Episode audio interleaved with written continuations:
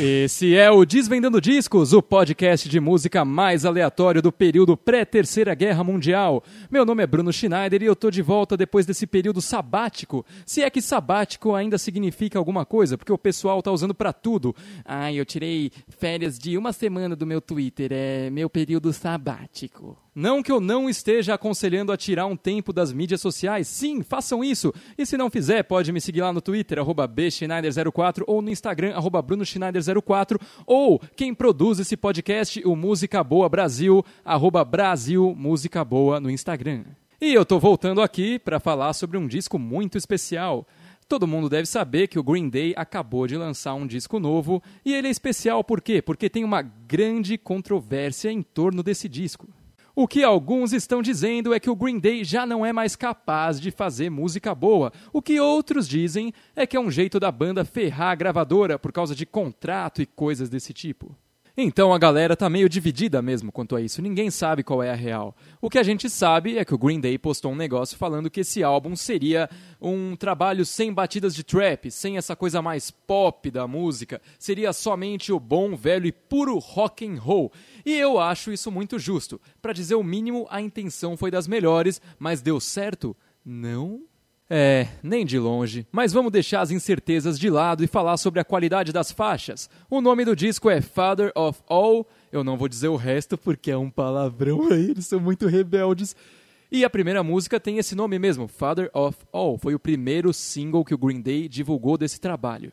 E essa é uma música que, quando chegou, foi muito estranha para muita gente mesmo, porque ninguém está acostumado a ver o vocalista do Green Day, o Billy Joe, cantando em falsete é, eu, da minha cabeça, nem tenho registro disso aqui. E tá bom, não é da pior coisa que tem, mas também não soou muito natural e é por isso que todo mundo estranhou mesmo.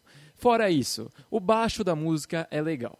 A letra da música é no máximo ok e o resto não presta. Mas essa música é muito melhor ao vivo. Não, não ficou boa, tá? Ela ainda não é boa de jeito nenhum mas a banda toca com bastante gás, com bastante vontade, dá para ver que eles realmente curtem esse som e eu não sei porquê. A guitarra é manjadíssima, o verso também, e a ponte é a pior ponte do ano até agora para quem está guardando aí os indicados para pior ponte no Desvendando Discos Awards no fim do ano. Excelente candidato aí. Mas vamos para a segunda faixa, Fire Ready Aim. A guitarra tá pior ainda, e todo o resto também. Dá pra ver que a banda não tava com muita vontade de gravar essa, e isso suporta a teoria de que esse disco é uma grande piada. E a falta de vontade também é latente na terceira faixa, Oh Yeah, onde a falta de esforço já começou no nome, Oh Yeah, que é o refrão Yeah, Oh Yeah, que é tão genérico que não serve para tocar nem no menu do FIFA. Música de número 4, Meet Me on the Roof, cujo clipe tem a participação especialíssima do Justin, do Stranger Things. Só uma curiosidade, não perca seu tempo assistindo nem ouvindo essa música. Parece um episódio do Drake Josh onde o Drake tá tocando alguma música bem porca enquanto sai laser da guitarra dele o Josh tá dançando e fazendo careta. É exatamente isso. Refrão horrível. No verso, parece que eles foram obrigados a colocar um falsete fazendo a repetição de alguma palavra toda vez, como se esse fosse o tema central desse disco. Mas será que não dá para salvar nenhuma faixa aqui? A música Sugar Youth é bem curta, ou seja, não dá tempo dela te irritar. A guitarra na introdução é bem bacana, o timbre tá ótimo. E é isso se eu tivesse alguma condição rara de saúde na qual eu precisasse ouvir uma música desse disco por dia, eu provavelmente escolheria essa todos os dias. Com certeza não escolheria Take the Money and Crawl ou Graffitia, que é a última música do CD e provavelmente é a pior. Dito isso, acho que já dá para resumir. E infelizmente esse é o pior trabalho do Green Day até hoje por uma boa margem. Eles se propuseram a fazer um CD de puro rock and roll, mas isso não significa que você tem que pegar todos os clichês, tudo que é mais genérico no mundo do rock e colocar em cada uma das faixas do disco. Porque logo na primeira faixa, Father of All, você já vê isso, aquela guitarra, eu fui comprar pastel na feira, que é algo que toda banda tosca de rock que já existiu usou. É o tipo de riff que várias bandas independentes por aí vão tocar em algum festival e fala: "Essa aqui é uma autoral nossa". E aí toca esse riff, fala uma bobagem no meio, faz um refrão tosco e termina a música.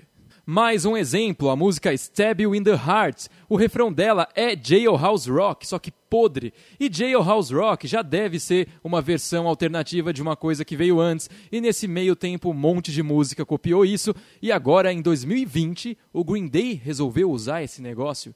Que história é essa? Então, esse é o meu grande problema com esse CD, porque não tem nada de errado em você lançar um CD de rock e falar que está indo contra as tendências, porque o rock é exatamente isso.